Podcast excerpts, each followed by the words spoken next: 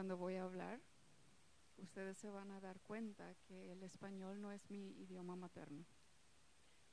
Y hace mucho tiempo, cuando me invitaron por primera vez, yo ya había hablado en grupos en alemán, y me invitaron por primera vez a hablar en español.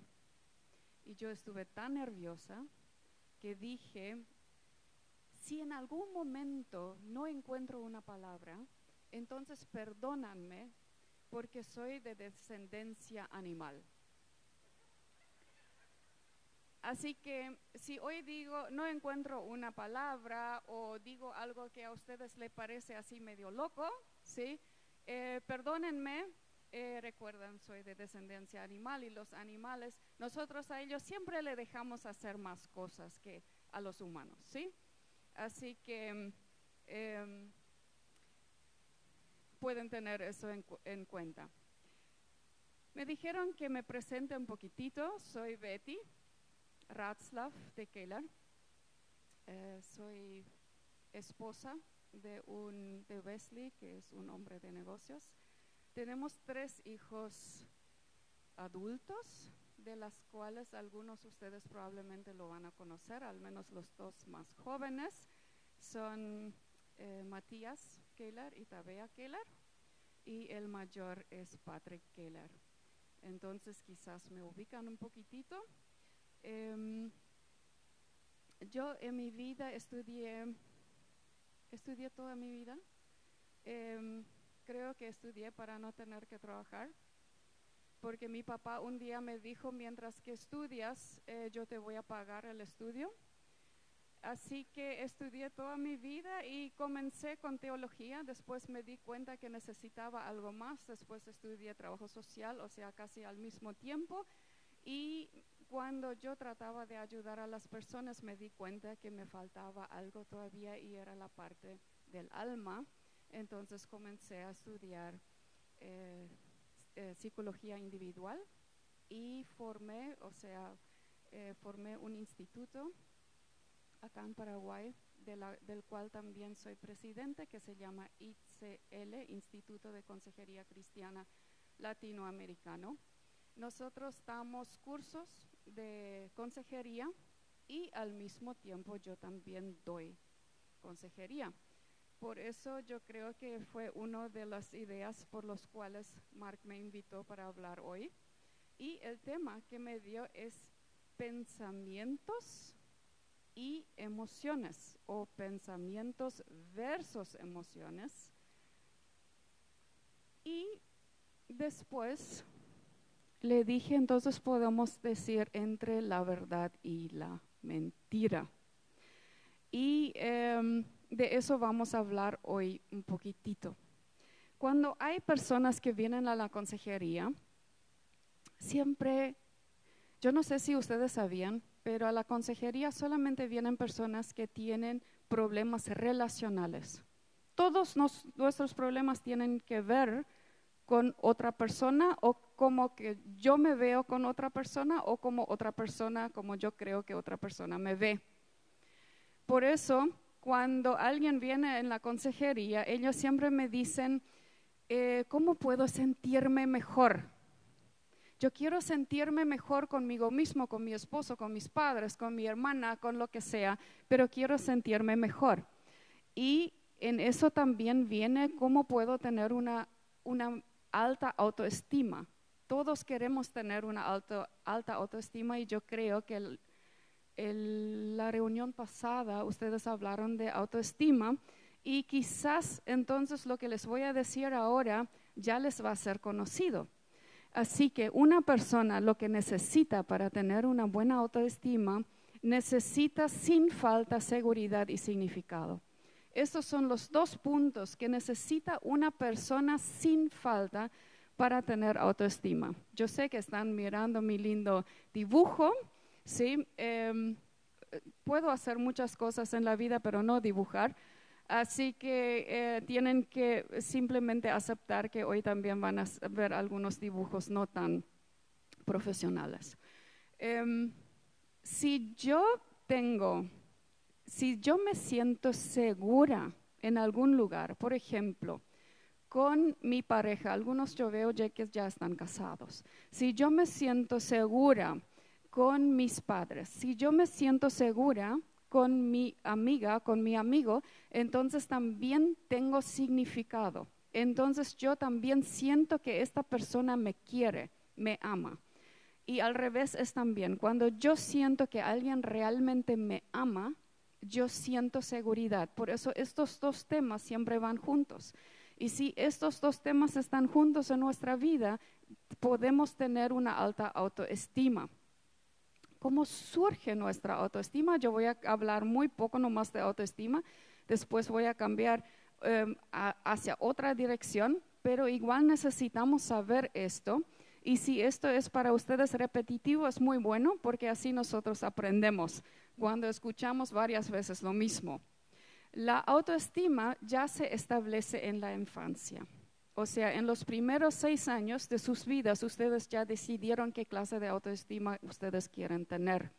Esto fue en forma inconsciente e involuntaria, pero ustedes en los primeros seis años de su vida ya aprendieron si ustedes valen algo o no en sus ojos.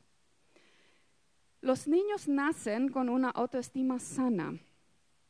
¿Cómo sabemos esto? Después de varios días, semanas de nacimiento, el niño ya comienza a reírse. Y cada persona que viene y tiene una sonrisa, ellos comienzan, comienzan a sonreír. Y no importa si este niño fue deseado o no si fue deseado por sus padres o no, no importa, cada niño al nacer comienza a reírse. Por eso nacen con una autoestima sana. Y un niño crece con una autoestima sana aunque no fue deseado, por ejemplo, si fue adoptado por otros padres, y no tiene problema con esto hasta que llega más o menos a la adolescencia y ahí se da cuenta algo es diferente. Y si se le dice que fue adoptado, le dicen, siempre sentí que algo pasaba. Pero nació con una autoestima sana. Nosotros también sabemos de eso. No sé si alguien de ustedes tiene todavía hermanitos chiquititos o tiene sobrinos o lo que sea.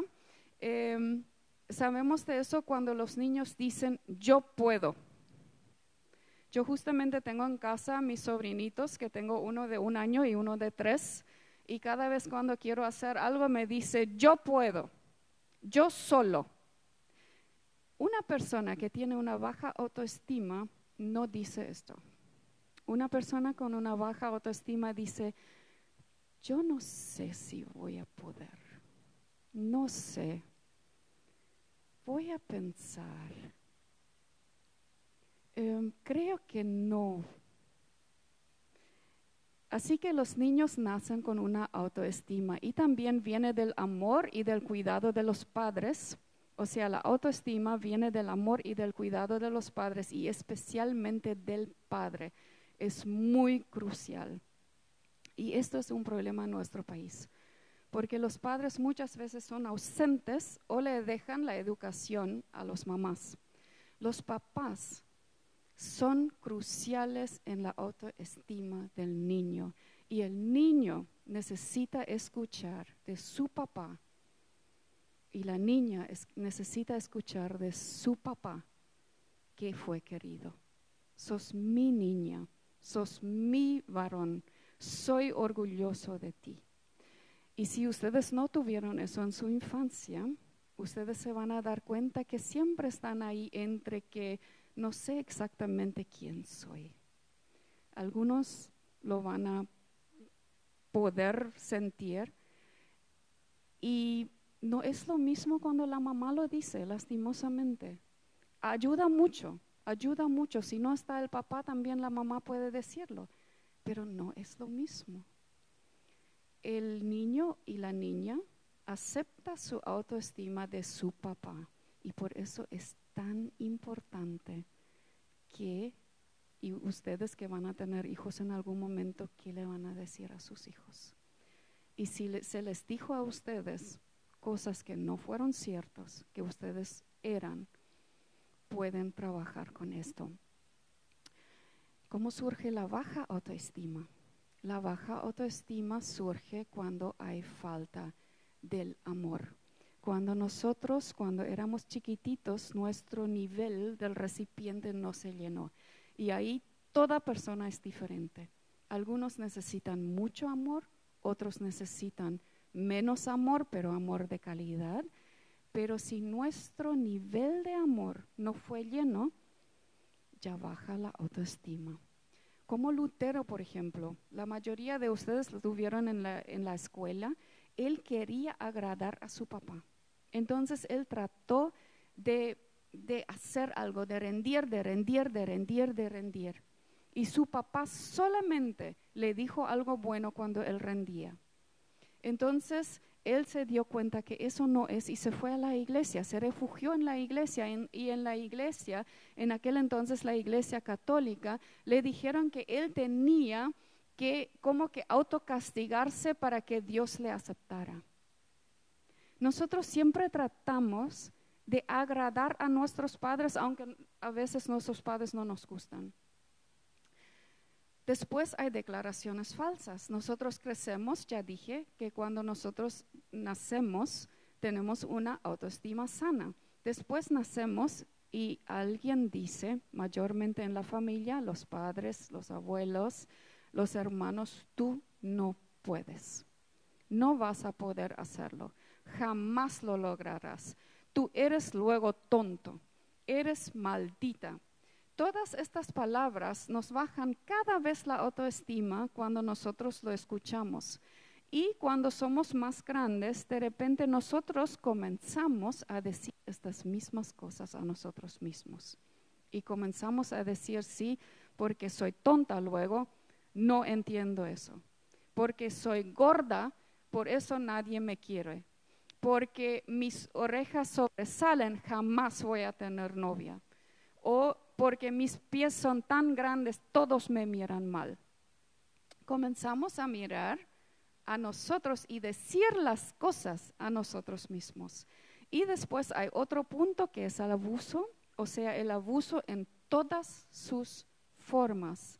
Son muy difíciles para los niños y los niños creen que pierden valor cuando tienen, cuando hay un abuso si hay algunas de estas cosas, si nos dijeron cosas malas, si nosotros nos dijimos algo o si hubo abuso, entonces nosotros tenemos la convicción de que no soy importante, no tengo valor, no soy tan importante como el otro. Los otros pueden hacer todo mejor. Algo me falta. Si tendría tal cosa, sería feliz siempre nos falta algo. Y pensamos que esta es la verdad, pero dentro de esta verdad hay una gran mentira. Los sentimientos tienen muy poca vida propia. Incluso algunos dicen que los sentimientos luego no tienen vida propia. Ustedes saben, ¿la luna tiene luz propia? No. Necesita de quién? Del sol. Exacto. Y los sentimientos no tienen vida propia. Los sentimientos se nutren de nuestros pensamientos. Si yo pienso que los otros me miran mal, yo lo siento. Si yo pienso que no tengo valor, yo lo siento. Si yo pienso que todos luego son los mejores que yo, yo lo siento. Y es una mentira. Dentro de esta verdad hay una gran mentira. Y este pensamiento negativo te dice, buenos días, me presento. Soy un pensamiento recurrente y la voy a acompañar por el resto del día. Y estos sentimientos nos acompañan toda nuestra vida. Yo no sé a qué edad te dijeron que, fuiste, que, eres inútil o que eres una maldita o que no lo vas a lograr. Y desde este momento, este pensamiento te está acompañando fielmente. ¿Y qué es la verdad? La verdad es que todos tenemos el mismo valor. Tú tienes el mismo valor que yo. Yo tengo el mismo valor que tú. Un niño tiene el mismo valor que yo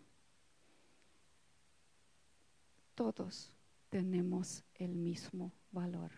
No todos tenemos las mismas responsabilidades. No todos tenemos las mismas tareas. No todos tenemos los mismos roles. Pero todos tenemos el mismo valor. Y si nosotros entendemos esto, nadie nos puede sacar este pensamiento. Pero es muy difícil creerlo si sigo mintiéndome. La igualdad de valor se ve más o menos como esto. Todos estamos en la misma línea. Todos tenemos el mismo valor. Y de repente viene alguien y te dice, sos luego un inútil. Yo sabía que nunca lo ibas a lograr. Entonces entramos en inferioridad, tenemos una baja autoestima ¿Y qué hacemos después? Nosotros pensamos que nos quedamos ahí abajo, pero esto no es normal, porque nadie de nosotros quiere quedarse abajo, nadie de nosotros quiere tener una autoestima baja, nadie dice yo quiero luego tener una autoestima baja. Todos queremos salir de este sentimiento tan desagradable que todos en algún momento tenemos. Todos en algún momento tenemos una baja autoestima, pero en algunas personas es de vez en cuando nomás y en otras personas es casi siempre. Pero nadie se quiere quedar ahí abajo. Entonces, ¿qué hacemos nosotros? Nos esforzamos muchísimo para subir, pero para que tengamos el sentimiento de ser más o menos como las otras personas, tengo que ser superior, tengo que llevarme más alto, tratar de ser más que todos los demás. Y entonces nosotros, por ejemplo, comenzamos a hablar demasiado, tratamos de ser siempre el centro de la atención, tratamos de mostrar todas las cosas que hacemos, hacemos a veces estas mentiras piadosas. Sí, yo luego quise venir, pero no pude para que la otra persona eh, siente bien de mí o piensa bien de mí, o hacemos demasiado grandes regalos para que la otra persona siente que soy una buena persona. ¿Qué necesito para poder vivir igualdad? Para poder vivir igualdad, nosotros necesitamos una cierta inteligencia y esta inteligencia se llama emocional. Inteligencia emocional. La palabra inteligencia viene de nuestra capacidad de resolver problemas. ¿sí? Eso es ahora bien, bien dicho en forma muy, muy breve y muy, muy simple. Inteligencia es mucho más que eso. Pero inteligencia es nuestra capacidad de resolver problemas y las emociones son sentimientos muy intensos producidos por un hecho, una idea, un recuerdo, es decir, un pensamiento. Las emociones son sentimientos que fueron hechos por un pensamiento, por algo que nosotros pensamos. Y el sentimiento es un estado de ánimo o eh, disposición emocional hacia la cosa, un hecho o una persona. La emoción es algo que sale muy rápido, muy rápido cuando nosotros pensamos algo y el sentimiento es el que queda. El sentimiento es, por ejemplo, eh, el sentimiento que no valgo nada o no soy tan inteligente como los demás o no puedo hacerlo como los demás. Cuando yo tenía la edad de ustedes, había una única inteligencia, que era el IQ, la inteligencia cognitiva O sea, era la capacidad matemática, lingüística y visual. Y las personas que eran muy buenos en, el colegio, que tenían todos cinco, que sabían muy bien las matemáticas, física y química, no, química no tanto, que eran matemáticas, física, sí, estos. Eh, ellos fueron los que eran inteligentes y todos los otros no. ¿Sí? Y hoy en día, gracias a Dios, existen más inteligencias, se ha descubierto más inteligencias y hoy en día se habla de 18. No les voy a presentar todos, solamente algunos, pero esa inteligencia eh, cognitiva que tiene que ver con matemáticas y el poder de poder estudiar, la facilidad de estudiar, es solamente una de ellas.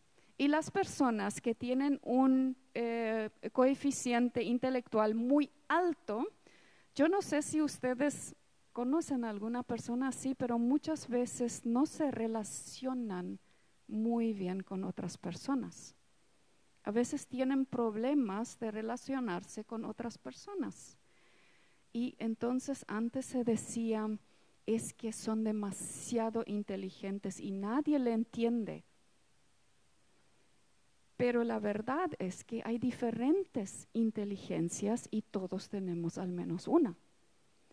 Hay, por ejemplo, la inteligencia espiritual, que es el nivel sensorial más profundo, entender por qué, para qué, los valores fundamentales y determinaciones de la vida. Hay una inteligencia física, una conciencia corporal, trato con el cuerpo, las personas que realmente tienen una disciplina en todo lo que se refiere a su cuerpo, en cuanto a la dieta, en cuanto al deporte, en cuanto a, eh, deportes eh, competitivos. Eso es una inteligencia también. La inteligencia creativa, ver y resolver problemas importantes de la vida. O la inteligencia social, entender a los demás, poder sentir con los demás, influenciar a los demás. Y nosotros siempre dimos, no soy luego tan inteligente como el otro. Claro que no sos, porque tienes otra inteligencia. Yo, por ejemplo, no tengo, tengo la inteligencia creativa en cosas cuando quiero organizar algo, pero si quiero dibujar, em, ustedes me podrían también decir, bueno, vos no sos tan bueno luego en eso, ¿no? Y después tenemos la inteligencia emocional también. Hay muchas más inteligencias pero tenemos la inteligencia emocional y esto es la capacidad de percibir, entender e influenciar los sentimientos propios y ajenos.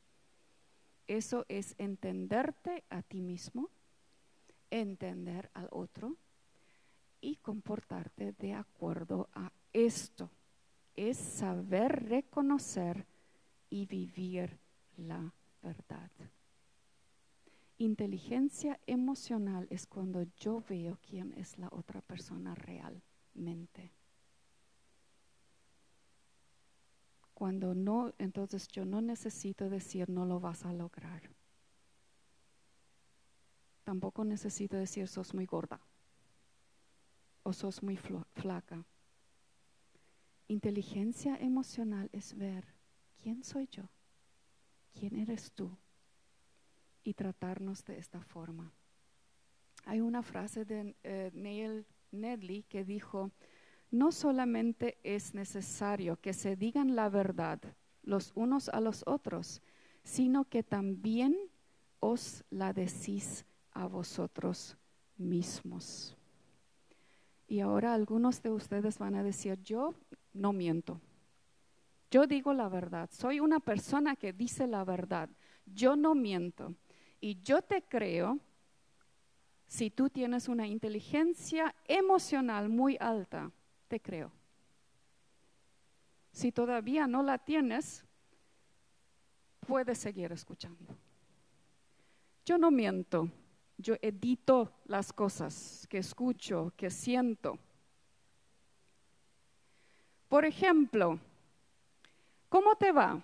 Hace algunas semanas yo justamente había tenido COVID y después em, alguien de la familia se enfermó y yo me quedé realmente mal y alguien me llama y me dice, hola Betty, ¿cómo estás? Muy bien, ¿y tú? ¿Verdad o mentira? Mentira piadosa, muy bien, no miento, edito. La comida. A veces yo le digo a mi esposo cuando mis manos comienzan a temblar, así le digo, yo tengo que comer algo. Demasiado mucho tiempo ya no comí algo, yo tengo que comer. Esto es verdad. Pero me voy y como torta la torta te da fuerza porque yo le dije que tengo que comer porque soy muy débil para que, para que fuera más fuerte otra vez. Y como torta. Esto no es mentira piadosa. O nosotros no comemos, queremos comer algo, algo no nos gusta, que otra persona tiene en la mesa, nosotros estamos en la casa de los amigos y tienen algo que es muy raro, así raro verde, ¿sí? Los verdes siempre son raros si es en comida. Y le digo, justamente ahora no puedo porque estoy en dieta. O estamos en un grupo, queremos hablar y sacas el celular y ya te das cuenta que no es tan adecuado acá el celular y dices, tengo que responder rápido estos mensajes. ¿Realmente tienes que hacerlo? Sí, porque si no, es de mi amiga, mi amiga se va a enojar. Y puede ser. Puede ser que la amiga se enoja, pero si ella se enoja, ¿realmente es tu amiga? Uh, medidas de presión. Me acuerdo hace muchos, muchos años, tenía más o menos la edad de ustedes, tenía un novio y yo ya me di cuenta que no va a funcionar. Nosotros ya teníamos fecha de casamiento y todo, y en algún momento me di cuenta no va a funcionar. Y traté de terminar con él. Y me dijo, si me dejas, yo me mato. Y entonces yo estuve entre la pared y la espada y por suerte, no, no por suerte, eh, gracias a Dios, tengo un padre muy sabio. Y mi padre me dijo, nunca es tu culpa si él se mata. Es su culpa, no tuya. Entonces sí puedo terminar y ahora, eh, gracias a Dios, terminé y encontré el amor de mi vida y todavía sigo casado con él. No, él no murió. No. No. Em, de hecho, eh, de hecho, yo lo hice así para no terminar así. De uno le dijo, le vamos a hacer una pausa, ¿sí? De seis meses y después vamos a hablar. ¿Sí? Y después de tres meses él ya tenía otra, entonces no necesitaba hablar más. Sí. Seguimos con las verdades que editamos. Eh, seguimos. Golpeamos a alguien en el fútbol y después decimos, no quise golpear. Si nosotros golpeamos, siempre quisimos golpear. Siempre. Si tú quieres saber qué quieres, observa lo que tú haces. Nosotros solamente hacemos lo que queremos. A veces las mamás llegan al consultorio y me dicen, tengo un problema, pegué a mi hijo, no quise pegarle, realmente no quise. Y yo no le digo así porque va, a ir corriendo de la pieza, pero yo sé exactamente tú quisiste pegarle. Si una persona no quiere pegar, no pega. Hay muchos que pueden jugar fútbol y nunca se pegan. Realmente hay eso, creo.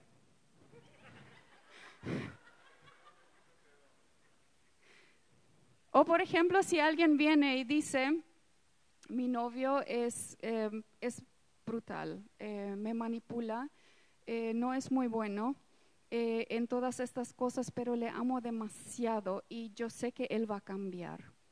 Y entonces si yo le digo que la probabilidad que alguien cambie, porque cuando uno es novio está enamorado, ahí estamos donde cambiamos. Cuando estamos enamorados cambiamos, no después. Y yo le digo que la probabilidad que alguien cambie después del casamiento es del 1%. 99% de las personas que no cambiaron antes del casamiento después no cambian, empeoran. Y después la chica me dice, sí, pero mi novio es ese 1%. Se hizo un experimento en un grupo. Se le preguntó a todas las personas de este grupo, ellos sabían que iban a hacer un experimento, se les preguntó cuáles eran sus valores y principios en la vida, los valores y principios que ellos nunca van a comprometer, que nunca van a romper. Cada uno tenía que anotar y después se les dijo de qué se trataba el ejercicio o el test. Y el ejercicio es que ellos tenían que quedar dos días sin dormir. Sin dormir, dos días sin dormir.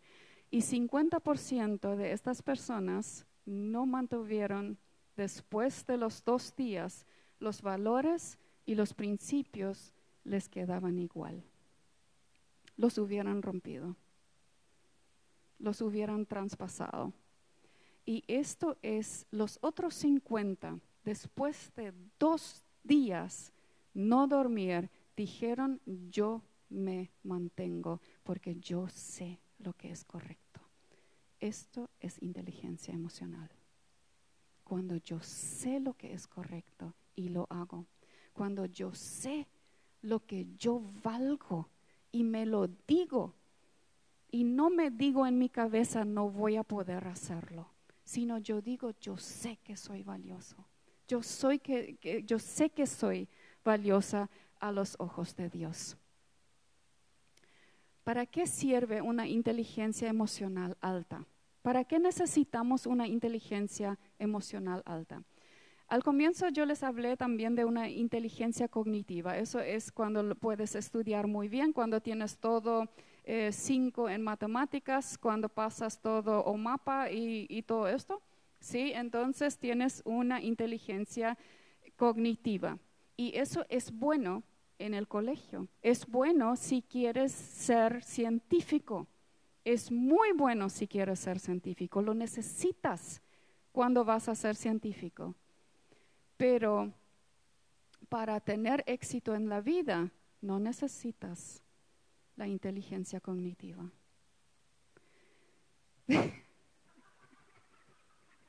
no voy a preguntar cómo fueron tus notas en el colegio.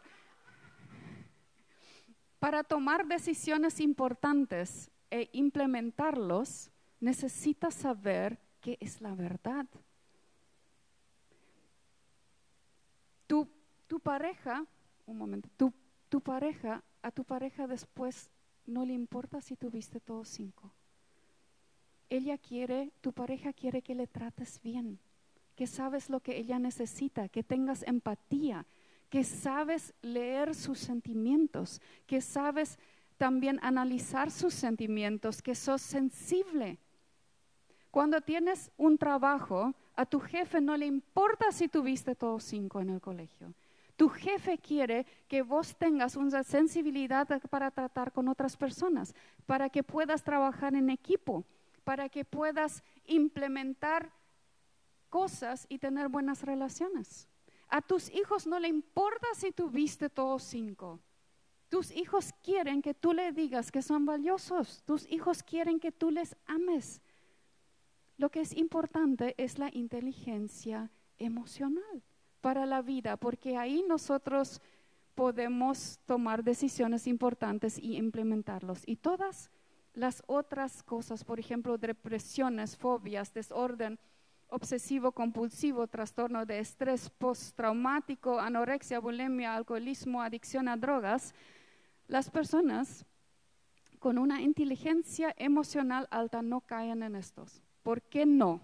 ¿Qué creen?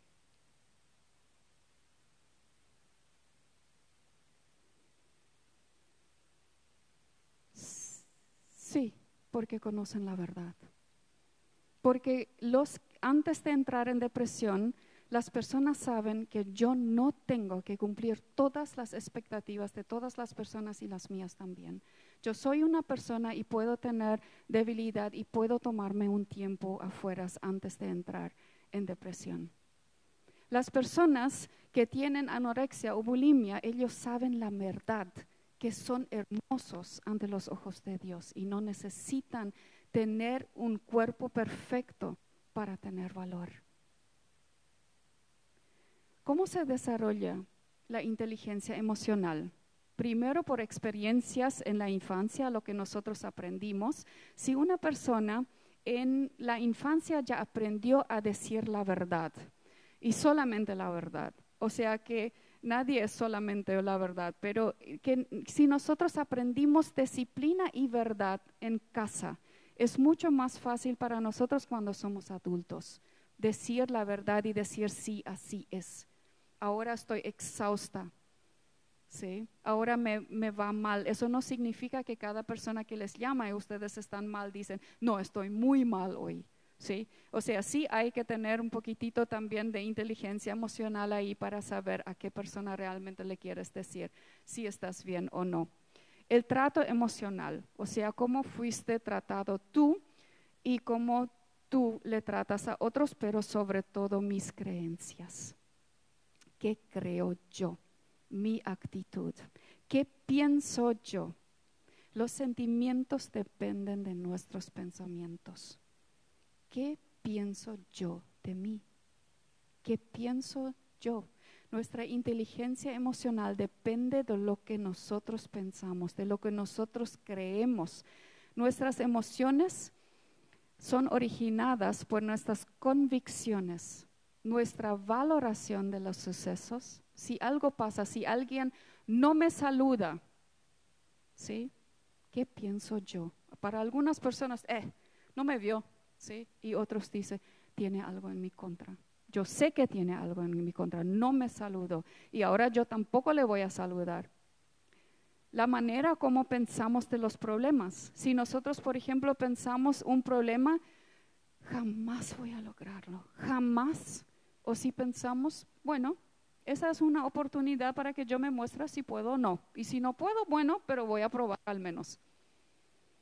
Porque los que no prueban ya han perdido, pero los que prueban pueden ganar.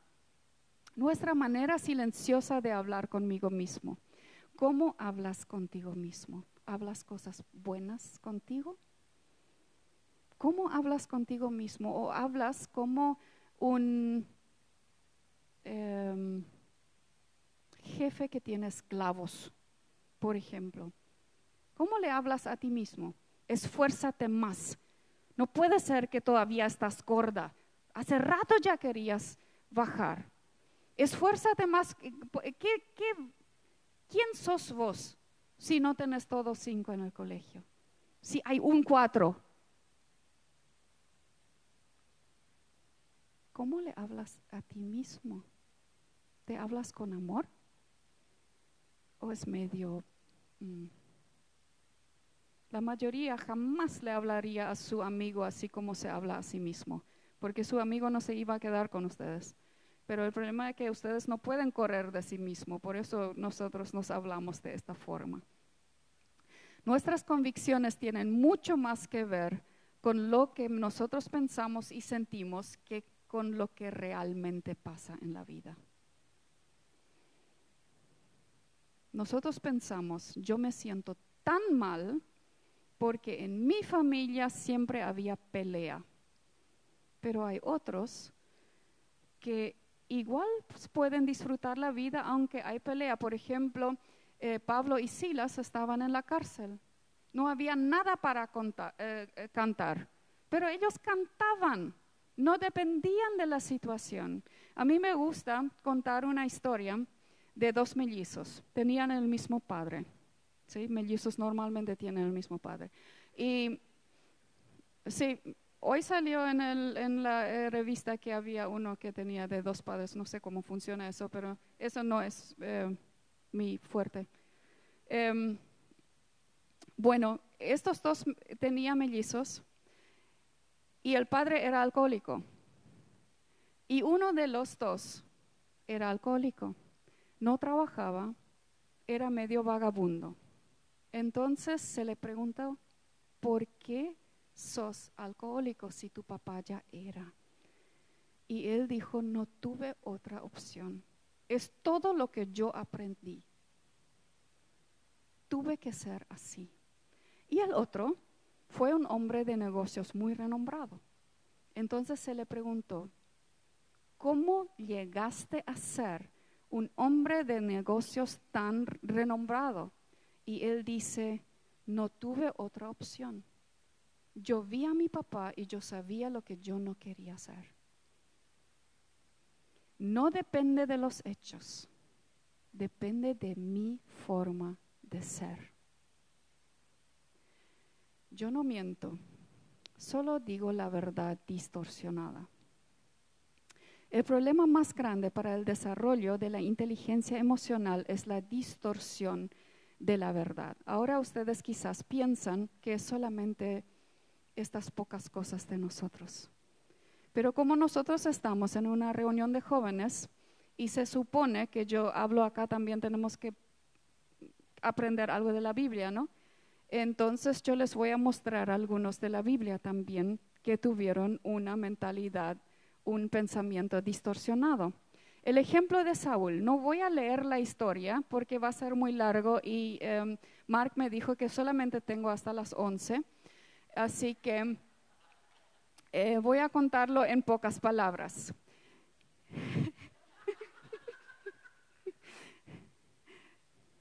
Saúl tenía que matar a un pueblo, a todos del pueblo y no llevar nada.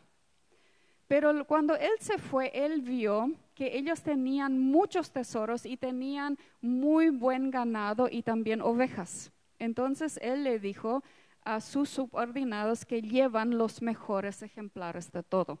Esto no le gustó a eh, Dios y él le envió a Samuel para que Samuel se fuera. Entonces Samuel se fue y le dijo a Dios, no le gusta lo que tú hiciste. ¿Y qué dijo Saúl? Él dijo, los otros son culpables. Ellos llevaron, mi ejército llevó, ¿por qué? Y además dice, porque nosotros queríamos hacer sacrificio a ti. Eso no es la verdad. Cuando yo necesito culpar a otra persona por mi situación, Esto es una mentira.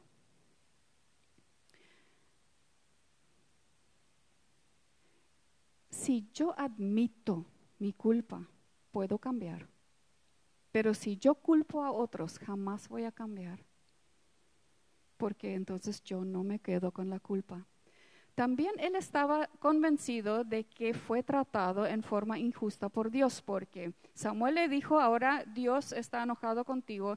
Él como él era un hombre, dice que era un hombre muy fuerte y atractivo, que Dios le había elegido como rey y ahora Samuel le dice que ya no, Dios ya no quiere que él sea rey. Entonces él se lamenta y dice que Dios es injusto porque le quiere sacar. Pero si nosotros, por ejemplo, si un partido, no sé, Matías, ¿vos estás acá? ¿Vos le viste?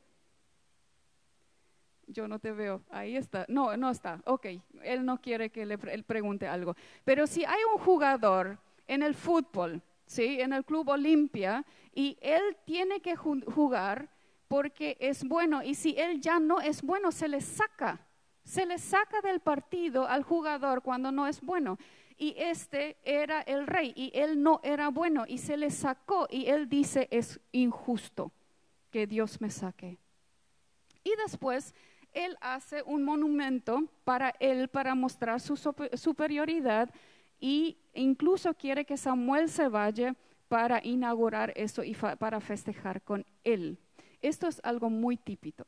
típico. Si ustedes tienen en el colegio, en, la universidad, en algún momento, una persona que se cree superior, una persona que hace bullying, una persona que necesita humillar a los otros, usted ustedes pueden saber 100% que esta persona tiene una baja autoestima. Nosotros siempre pensamos, ah, ellos se creen tanto, ellos saben lo que son, son tan fuertes, son tan dominantes, tienen tanto poder. Ninguna persona que vive la igualdad de valor necesita ponerse superior. Si alguien se pone superior, siempre tiene un alma herido. La próxima vez, eso leí en una revista, la próxima vez que decides entre un helado y un pastel, comprar un auto o hacer un viaje, comenzar un nuevo trabajo o quedarte en el trabajo actual, hay dos cosas que tienes que saber. Tu elección se basa en querer ser feliz y o al menos más feliz de lo que eres ahora. Todas las decisiones que tomas, los tomas a base de eso. ¿Quieres ser feliz o más feliz? Pero lo probable es que esta decisión que tomas será incorrecta. Después te vas a dar cuenta que la felicidad quizás no viene de este lado. Tenemos otro ejemplo que es Salomón. En Eclesiastes 2 nosotros leemos, y yo es demasiado mucho, así que les voy a leer un poquitito, una parte de eso. Él tenía todo, también era un rey. Dice así, en Eclesiastes 2 dice así, decidí disfrutar de la vida y ser feliz. Quería ser parte de la vida plena. Bebí vino para ver si la felicidad se encontraba en algún lado. Hice grandes cosas, edifiqué casas y planté viñas, planté huertos y planté en ellos toda clase de árboles frutales. Hice estanques para regar los muchos árboles en crecimiento. Compré numerosos esclavos masculinos y femeninos. Tuve más vacas, ovejas y cabras que nadie antes de mí en Jerusalén. Llené mis despensas de plata y oro. Mantuve cantantes y tomé tantas esposas como un hombre pudiera desear. De esta manera me volví más poderoso y más rico que todos los que habían reinado antes de mí en Jerusalén. Tenía todo lo que uno podía desear. Y luego él escribe, pero luego pensé en todo lo que había hecho y logrado y llegué a la conclusión todo es en vano. Y cómo es como tratar de atrapar al viento. Fue entonces cuando realmente me cansé de la vida, porque todo es tan inútil como tratar de atrapar el viento. Odiaba los esfuerzos que había hecho para lograr algo. Casi me desesperé al considerar todo el esfuerzo y el trabajo que había puesto aquí en la tierra él pensaba que con todo esto él sería feliz. Él creyó que las riquezas y todos sus bienes le harían feliz. Y nosotros a veces también pensamos. Pero el problema es que los sentimientos son capaces de mentir. El mundo ofrece oportunidades falsas para cambiar nuestros sentimientos negativos, por ejemplo, juegos al azar, pornografía, alcohol, drogas e incluso la adicción al chocolate. Cuando nosotros tenemos uno, cualquiera de las drogas, cualquier cosa que puede ser adictiva, nosotros sentimos un alivio en un momento. Pero si tenemos una inteligencia emocional, sabemos que esto no es verdad es solamente un momento, no da felicidad a largo tiempo. El problema es que nunca podemos tener suficiente de las cosas que no necesitamos. Todas las cosas que no necesitamos siempre vamos a querer tener más, pero sí tenemos, conseguimos o tenemos suficiente de las cosas que, no que necesitamos. Por ejemplo, la vitamina D si yo tengo suficiente vitamina D, mi cuerpo lo expulsa. Las verduras, si yo tengo suficiente, yo no conozco a ninguna persona que es adicta a las verduras. El sueño, cuando he dormido suficiente, entonces me despierto y no puedo dormir más, excepto si estoy enferma. El deporte, Hay muchas personas que hacen mucho deporte, pero no conozco a nadie que lo hace todo el día. Y sí, hay personas que también están adictos al deporte, pero eso ya es, em, es muy, muy, muy raro. De las cosas que sí necesitamos, no volvemos adictos. Les presenté a dos ejemplos de la Biblia que eran reyes y que eran muy, muy ricos. Y ahora les quiero presentar a otra persona que es Elías.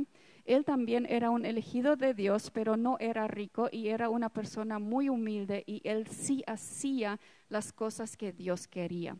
Y Dios le dijo que él matara a los sacerdotes de Baal. Y cuando él lo hizo, eh, entonces, ay, eso, Jezabel, ese nombre buscaba, porque en alemán es Isabel. Jezabel se enojó, gracias. Jezabel se enojó y le dijo que le iba a matar al otro día. Entonces él se fue al desierto y después se fue a una cueva y se lamentó. Y le dijo a Dios, cuando Dios le preguntó, ¿qué estás haciendo acá? Le dijo, yo soy el único. Solo a mí me pasa esto. No soy mejor que mis antepasados. Solamente a mí me pasa esto. Y ustedes pueden leer esto. Y después de la segunda vez Dios le dice, ¿sabes qué? hay siete mil hombres más que sobrevivieron. Tú no eres el único. Creyó que él era el único al que le, le iba mal. No sé si ustedes lo conocen. Solo a mí no me invitaron. Solo yo no tengo el nuevo celular. Solo yo no puedo pagar los nuevos zapatos de Nike. Solo yo. La mentira que es casi verdad es peor que todas las mentiras. ¿Y saben por qué? Porque la, creemos. Los que no pueden cambiar de opinión no pueden cambiar nada. La inteligencia emocional puede ser aprendida, y desarrollada no es heredada. La inteligencia cognitiva y la inteligencia musical, por ejemplo, es heredada. Mayormente tienen también padres o abuelos que también fueron buenos en eso, o también las personas que saben dibujar. La inteligencia emocional se aprende y se desarrolla. Por eso cada uno de nosotros puede tener una inteligencia emocional alta. Ese voy a dejar ahora, es un ejercicio. ¿Qué podemos hacer? En Salmo 15, 1 al 2 dice, oh Señor, ¿quién habitará en tu tabernáculo? ¿Quién morará en tu santo monte? ¿Y quién de nosotros no quiere irse al cielo con el Padre? Y dice el que anda en integridad y hace justicia, y el que piensa y habla verdad en su corazón. Y no solamente al respecto de los otros, al respecto de sí mismo también. ¿Qué puedo hacer? En Romanos 12.2 dice, no imiten las conductas de las costumbres de este mundo. No piensan como este mundo. No digan que son inútiles. No digan que no pueden. No digan que no son lo suficientemente lindos. No digan que no lo van a lograr. No hagan como el mundo. Más bien dejen que Dios los transforme en personas nuevas, porque nosotros realmente nos transferimos en personas nuevas, al cambiarles la manera de pensar. Tu manera de pensar tiene que cambiar. ¿Cómo piensas de ti misma? Entonces aprenderán a conocer la voluntad de Dios para ustedes. Esta voluntad es buena, agradable y perfecta. ¿quién de ustedes no quiere tener lo que es bueno, agradable y perfecto? Tú puedes tenerlo, pero necesitas cambiar tu forma como piensas de ti mismo y comenzar a decir las cosas buenas, agradables y perfectas de ti mismo. Lo más importante de la inteligencia emocional es que tus emociones trabajen para ti y no en tu contra.